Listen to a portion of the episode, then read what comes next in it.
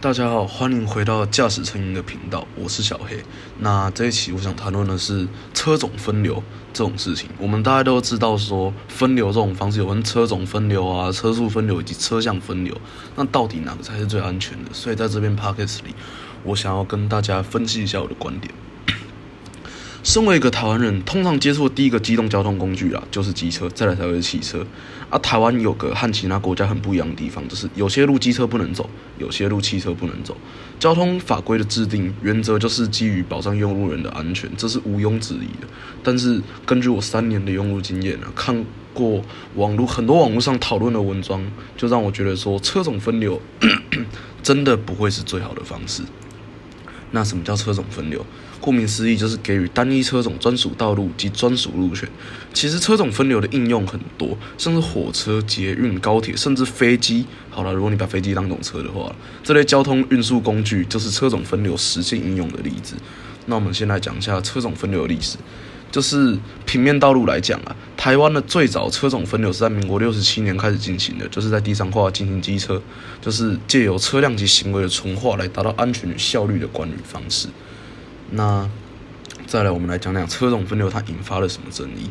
实施单一车种单一道路确实是一个好的想法，但它却不一定是最安全又最有效率的方法。所以这引起很多机车族及汽车族的不满。在二零一六年的时候，就发起了一个有关以车速分流代替车种分流的公投，政府也正在加以解决这个争议啊。那我们先来提提好处坏处嘛。车种分流有什么好处？第一啊，马力过小的车辆如果没有办法跟上车流速度，容易造成意外。这也是为什么你如果说重机上国道，人家会争取，但是你应该没看过有人在争取说五十 CC 的机车要上国道吧？你根本跑不到一百公里啊！那我们都知道说速差过大，反而才会导致意外，所以这是一个好处啦。再来就是分开汽车、机车，能将减少车种混合造成的意外，因为我们一定都听过一句话了。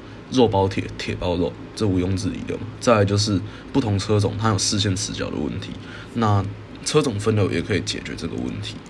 再来就是车种分流的坏处，第一啦，内侧进行机车将会使需要机车需要左转的时候要做两段式左转的动作，来等多等一个红灯，导致拖延车流。那再就是设有分隔导致路段，汽车右转将得跨越最外侧的机车直行车道，等于很容易发生意外啊。在第三个内侧进行机车啦，可是因为台湾违停案例很常见，等于说机车骑士无法行驶于内侧车道啊，他们专用车车道也都被违停的占满了，那机车要骑哪里？就只能那边左闪右躲，其实很危险啊。那解决方案有什么？我觉得最好的就是车速分流，而不是车种分流，但得确保加强机车骑士安全车距观念，然后要落实好快车靠内，慢车靠外，左转靠内，右转靠外，就可以避免那些转弯发生的意外啊！而且讲实在，这样行车效率也非常好了。我骑个车，我左转，我不用多等一个红绿灯，我当然开心，对不对？那我个人觉得啦，车速分流真的是更好的方式，因为。我自己有骑车也有开车，内侧进行机车，我刚才说了嘛，不能直接左转，浪费的时间。啊，开车如果遇到分隔岛，讲句实在话，我要右转我也不好受。看到那些机车一直直直的冲过来，要讲句实在话，撞了下去了。好了，就算我没有错，就算我没有错了，啊，可是还是会害到其他人的家庭啊。所以，而且加上啊，转弯车一定要礼让直行车，在路权观念我也输了。能说 这也不能怪谁的错，就是政府规划有问题。